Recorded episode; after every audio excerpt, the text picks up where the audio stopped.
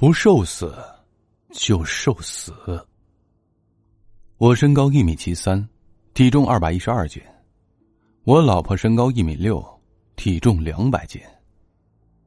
我们的日子过得很温馨平淡。突然有一天，老婆下定决心要减肥，我觉得很可笑。做什么事儿都三分钟热度的她，怎么可能把体重减下来？可半年的时间过去，他硬生生的从两百斤减到了八十六斤，从别人口中的笑话。变成了别人眼里的神话。医院病房里，拉着脱水的我，全身无力的躺着输液。所以我怀疑是有人为的，有人给你的食物或是水里加了泻药。拿着化验单的医生分析道：“泻药？没错，用不用帮你报警？”呃，不不，用了，应该只是我朋友的恶作剧。我看向医生身后，老婆站在那儿，一副心事重重的模样。等医生走后，老婆坐到病床边上，拉着我的手说：“对不起，老公，泻药是我偷偷的加的。这这也太过分了。”我嘴上这么说，但我还真恨不起来。因为老婆变瘦后实在是太漂亮了，和她在一起我总是很自卑，所以我能理解她想让我变瘦的迫切心理。其实我已经偷偷的给你下了一个星期的药了。我看你光泻肚子也不减重，昨天就就就加了点剂量。我说这几天怎么天天的窜稀？谁让你不坚持跳操？老婆怪我懒惰。我是个职位清闲的公务员，除了上班，我基本上都是在家里打游戏。平日里别说去运动，出门我都懒得出。我求饶道：“你自己瘦就行了，可别折磨我了。我都能瘦下来，你当然也可以。”我可不这么想。我打算躺平了。你要让我必须瘦下来，那还不如直接杀了我。那你就去死好了。老婆的语气骤变，我惊讶的抬头看他，发现他正冷冷的盯着我。哎，你别吓我。我觉得他不像在开玩笑。你知道肥胖有多危险吗？老婆的神情又恢复正常，她苦口婆心的说。体重过重的人心脏都不好，特别容易猝死。哎呀，道理我都懂。老婆的话让我想到了父母，每次回家他们都会说这些。都失去我了，还无法下定决心吗？老婆悠悠的说道。我吓了一跳，问道：“你说什么？”老婆有些慌张。你说我失去你了，什么意思啊？我紧张的问道。没，我我没说话。老婆否认道。我没追问，将疑问埋在心里。等老婆走后，我开始思考老婆那句话，到底是不是自己听错了？自从老婆变瘦之后，行踪就开始飘忽不定了。以前她一直是家庭主妇，和我一样很少出门，但是瘦下来之后。频频的外出，要么去慢跑，要么去爬山，要么去健身。每次我打电话，他都不接。他刚刚是不是说漏嘴了？其实，他已经有外遇了。这也难怪，瘦下来的她确实漂亮。我真是蠢，人人避之不及的肥婆，早就变成了招蜂引蝶的花朵，而我却现在在怀疑他会不会有外遇。既然已经怀疑他出轨了，我要做什么？把事情挑明，和他离婚吗？这样倒是能把他成全了。可我呢？从一个被漂亮老婆戴绿帽子的胖子，变成一个被漂亮老婆戴绿帽子后踹开的胖子，好像生活不会变得多好。我开始安慰自己，老婆不会那么轻易的出轨，别胡思乱想。如果他真的不爱我了，又怎么会那么关心我的体重和健康呢？住了两天我就出院了，老婆开始督促我减肥，这也更让我坚信老婆没有出轨，不然她怎么可能如此竭心尽力的让我瘦下去？老婆真好，都这么漂亮了，还是不离不弃。就是我太不争气了。我躲在厕所吃猪肉脯，一边吃一边想。老婆似乎正在走过来。听到声响的我，连忙停下了动作。开门。老婆在门外说道：“呃，我我拉屎呢，老臭了，我让你开门。”老婆有些不耐烦。呃，你等一下。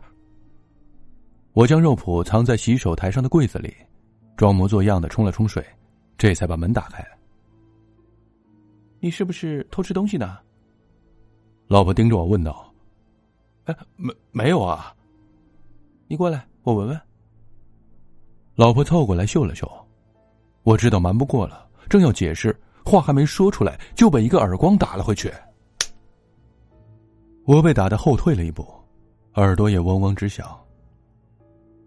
偷吃东西是不是？老婆追了上来，我很委屈，抬手阻挡。就就就吃了一点猪肉脯，就一点点。别激动啊！肥的像猪一样，还吃猪肉脯。老婆一边打一边骂，但他的攻击都被我挡下了。他气愤的扭头冲出了洗手间。我一边揉着火辣辣的左脸，一边转头照镜子，脸被扇得又红又肿。我叹了口气，这算不算家暴？老婆很快再次出现在门口。他的手里还拿着一柄水果刀。哎，你干什么？我看到他将水果刀抬起来对着我，吓得连连后退。你到底能不能下定决心？老婆逼问道。能能能，肯定能。这时候我还敢说什么？以后还偷吃东西吗？呃，不会。我将藏起来的肉脯拿出来，倒进马桶。以后绝对不会了。晚上跟我一起直播跳操，别再抱怨了。老婆的情绪有些缓和。啊，没问题。老婆，把刀收起来吧，你这样太危险了。老婆拿着刀离开，我终于松了一口气，用手摸摸额头，都是细小的汗珠。这一次我真的被吓到了。晚上八点，刘根红直播跳操。我老老实实的在老婆身后跟着跳，刚开始还好，动作都很简单，跳起来游刃有余。跳着跳着，我开始心跳加速，我开始呼吸急促，都还没有大汗淋漓，我就真的无法坚持了。老婆，我我太难受了。我倒在沙发上，心也疼，肺也疼。十分钟都不到。老婆埋怨道：“我委屈的说道，歇歇一会儿吧。这么说，是缓兵之计。我真是不想跳了。”老婆坐到我身边，我紧张起来，害怕她又生气打我。还好没有，她拉着我的手，语重心长的说：“看来，必须下猛药了。啊，什什么猛药？”我打算租个偏僻的地方把你关起来。我疑惑的看着老婆，她继续解释：“我把你关到一个没人的地方，每天就给你送刚好能维持生命的食物，只要将你关几个月，你一定能瘦下来。那岂不是像坐牢一样？如果能瘦下去，坐几年牢我也愿意，何况只关你几个月啊？”老婆说这件事的时候，两眼放光。我知道，她不是开玩笑，而是很认真的谈论这件事儿。不行吧？我突然失踪的话，我还没说完就被老婆打断。她劝我：“你不是正在休假吗？也不用担心工作的事情。”这这这……其实我是有一点点心动的。老婆说的不无道理。这方法虽然极端，但一定有效。反正我每天都宅在家里不出门，听从老婆的建议，也不过是换个地方打游戏而已。老婆好像看出了我的想法，补充道：“我事先提醒你啊，你可以带手机和电脑，但是不能有网。为什么？我怕你中途放弃，找人放你出来。”我连忙承诺：“呃，没关系的，就算有信号和网，我也绝对不会半途而废的。”你也承诺会跟着刘根红好好跳操呢？老婆冷冷的说：“我被怼的哑口无言。”就这么决定了。很快我就会安排好囚禁你的地方。没网我会发疯的。我会给你准备电脑、书籍、健身器材，你可以打游戏、阅读以及做健身运动。那那要关多久？我犹豫着问道。先囚禁三个月。老婆趴到我身上，抱着我说：“老公，你一定要相信我，三个月之后，你就会大变样的。”我知道你是为了我好。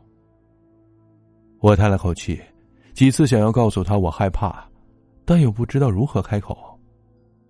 内心一番斗争之后，我做出了决定：长痛不如短痛，就拼一次。瘦到和老婆一样的我，也一定是一个帅哥。那时候就不会做点运动就喘的不行了，在床上我他妈一定能找回雄风。想到这些，我也将老婆抱住，她好轻，好柔，像是填满了鹅毛的抱毯，抱着她可真舒服。